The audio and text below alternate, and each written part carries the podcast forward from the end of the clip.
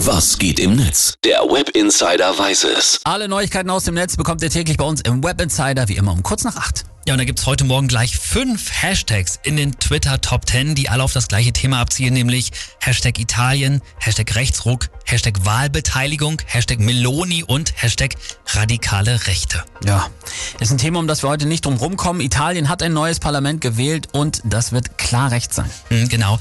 Ein Rechtsbündnis rund um die Partei Fratelli d'Italia von Giorgia Meloni hat sich da ganz klar durchgesetzt. Rund 17 Prozentpunkte Vorsprung gab's sogar vor der Demokratischen Partei. Ist also ein eindeutiges Zeichen. Zu diesem Rechtsbündnis gehört jetzt auch wieder Silvio Berlusconi und seine Partei Forza Italia. Und da frage ich mich, wieso darf so jemand überhaupt noch bei einer Wahl antreten? Ach, da bist du auf jeden Fall nicht der Einzige, der sich das fragt. Die meisten Verfahren, es gibt ja wirklich unzählige, die gegen ihn gelaufen sind, die wurden meist wegen Verjährung wieder eingestellt. Also Boah. der ist wirklich so ein Stehaufmännchen der, äh, Männchen der ganz gruseligen Sorte.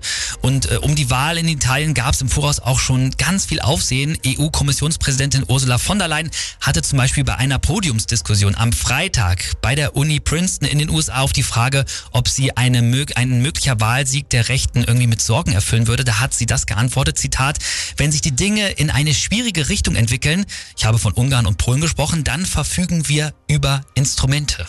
No, das ist nicht richtig und auch nicht schlau von ihr. Mhm. Das war natürlich nochmal richtig Wasser dann auch auf die Mühlen des Rechtsbündnisses, ne? Genau, und im Netz gibt's gerade jetzt in den Kommentaren zwei Lager. Ein sehr großes, das den Sieg des Rechtsbündnisses feiert und eins, das irgendwie so ein bisschen hilflos aussieht und sich dann mit solchen Sprüchen hier versucht aufzumuntern, wie Mickey Beisenherz, der twittert nämlich, ist natürlich bitter, wenn Italien eine Regierung bekommt, in der Berlusconi noch der seriöseste ist. Andererseits, die anderthalb Jahre gehen auch vorbei. Gut, damit spielt er jetzt auf die geringe Haltbarkeit der Regierung in Italien an, ne? Genau, und der User Alpha Drama, der hat es auch nochmal hier ausgeführt. Hoffnungsschimmer, keine Regierung hielt in Italien länger als zwei Jahre oder anders ausgedrückt, die Queen selbst hat 62 italienische Regierungen überlebt.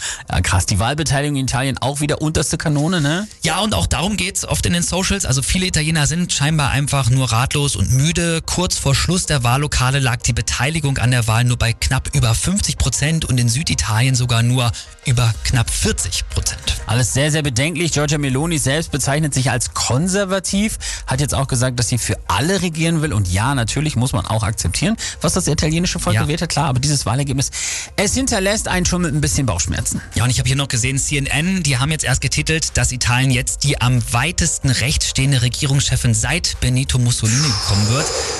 Und es gibt auch schon die ersten Bilder aus Italien, dass EU-Flaggen da runtergerissen werden. Also wir, wir bleiben da auf jeden Fall an dem Fall für euch dran.